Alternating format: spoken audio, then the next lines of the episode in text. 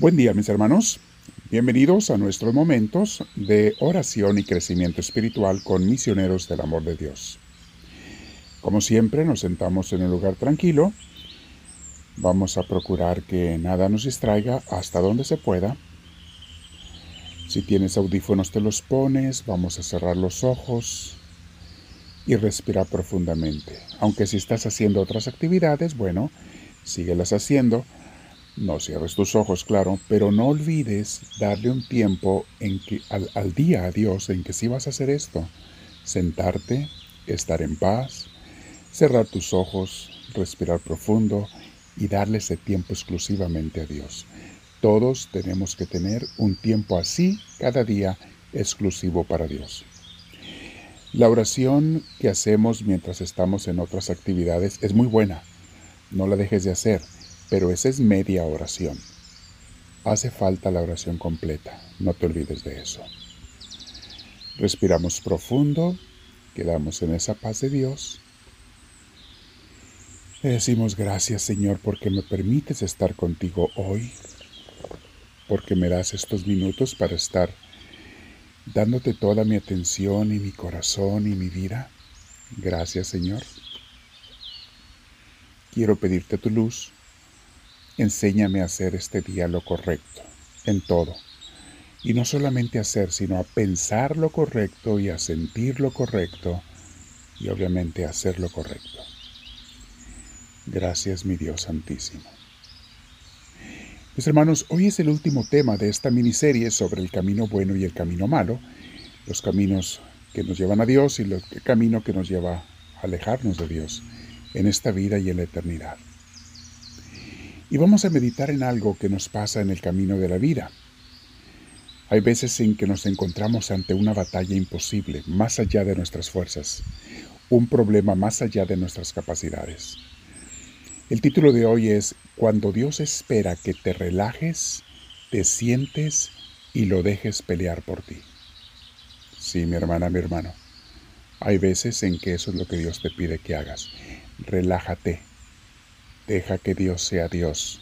Conviértete en su oveja. Cuando tú te enfrentas ante un lobo y eres una ovejita, el único que te puede salvar es tu pastor. Tú no puedes contra el lobo. Y hay veces que es el lobo mismo el que nos enfrenta en un problema, en una situación.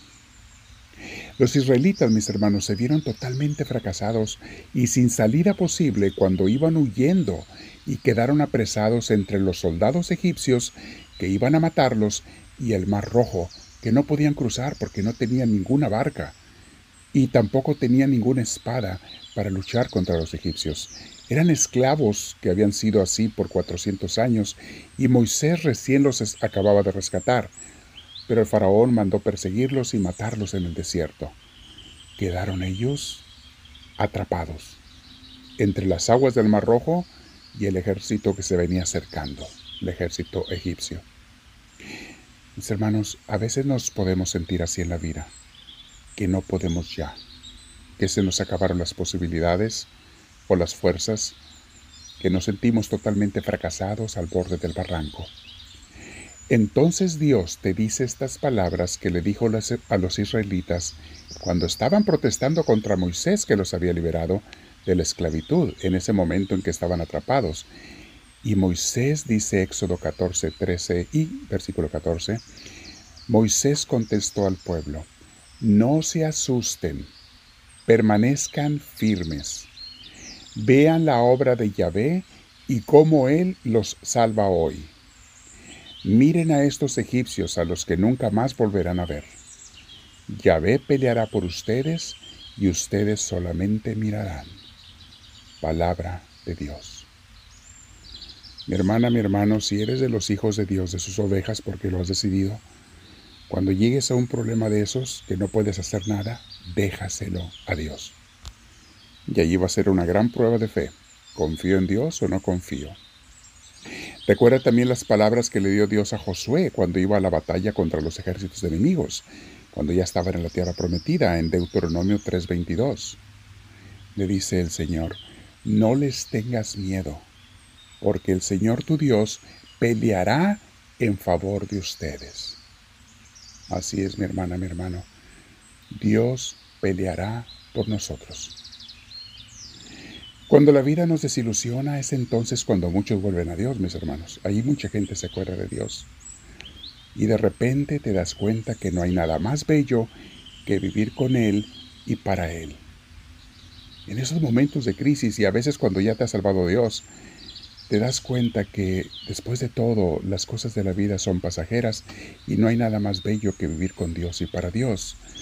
Escuchemos al salmista en el Salmo 27, versículo 4.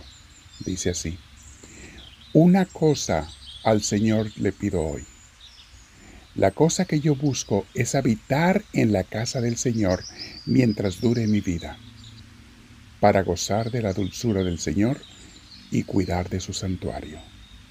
Palabra de Dios. Una cosa le pido al Señor, habitar en su casa santa. Yo se los digo por experiencia, mis hermanos. Yo pudiera hacer muchas cosas en mi vida. He tenido muchas oportunidades desde que, era un adolescente, de diferentes opciones muy buenas de vida. Y nunca me he arrepentido ni me arrepentiré, creo yo, de haber optado por el Señor, por entregarme a Él. Si volviera a nacer, aunque me costara lo mismo, lo volvería a hacer. Nada vale más la pena que entregarle tu vida a Dios. Y para mis hermanos que son eh, en diferentes estados de vida, hay muchas maneras de entregarle tu vida a Dios. Pregúntale. Y Él te dice cómo. Pero también aquellos que pueden y que Dios los llama, es posible que Dios te llame a una vida entregada 100% a Él. Considéralo como una posibilidad, porque sería un honor inmenso que Dios se fijara en ti y te llamara para eso un honor que nadie merecemos, mis hermanos. Hoy vamos a meditar en lo siguiente y te invito a que te quedes otros 10 o 20 minutos con el Señor. Recuerda, ¿cuándo fue un momento muy especial en tu vida en que te viste liberado de una angustia por Dios, de un problema por Dios? Compárate un poquito con los israelitas ante el Mar Rojo y los egipcios. ¿Cuándo fue un momento en que estabas en una pena muy grande? Recuérdalo para que le des gracias a Dios. Y segunda reflexión. Haz memoria de un momento en que te sentiste muy dichoso, dichosa, experimentando la compañía y el amor de Dios. Son dos ideas para reflexionar y meditar el día de hoy. Y por último, mi hermana, mi hermano, para que te quedes con Dios, te quiero leer otra cita bíblica que a mí me da mucha luz en mi vida, muchas veces me lo ha dado es el Salmo 46, versículo 10, que dice algo muy simple, una frase muy corta y a la vez tan profunda. Dice así, estate quieto y reconoce que yo soy Dios.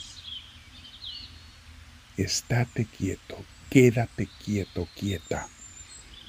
Tranquilízate son sinónimos que podemos utilizar estate quieta, quieto y reconoce que yo soy Dios. Mientras pienses que tú eres el que tiene que solucionar todos tus problemas, es porque piensas que tú eres Dios. Y por eso nos frustramos una y otra vez. Reconoce que Dios es Dios.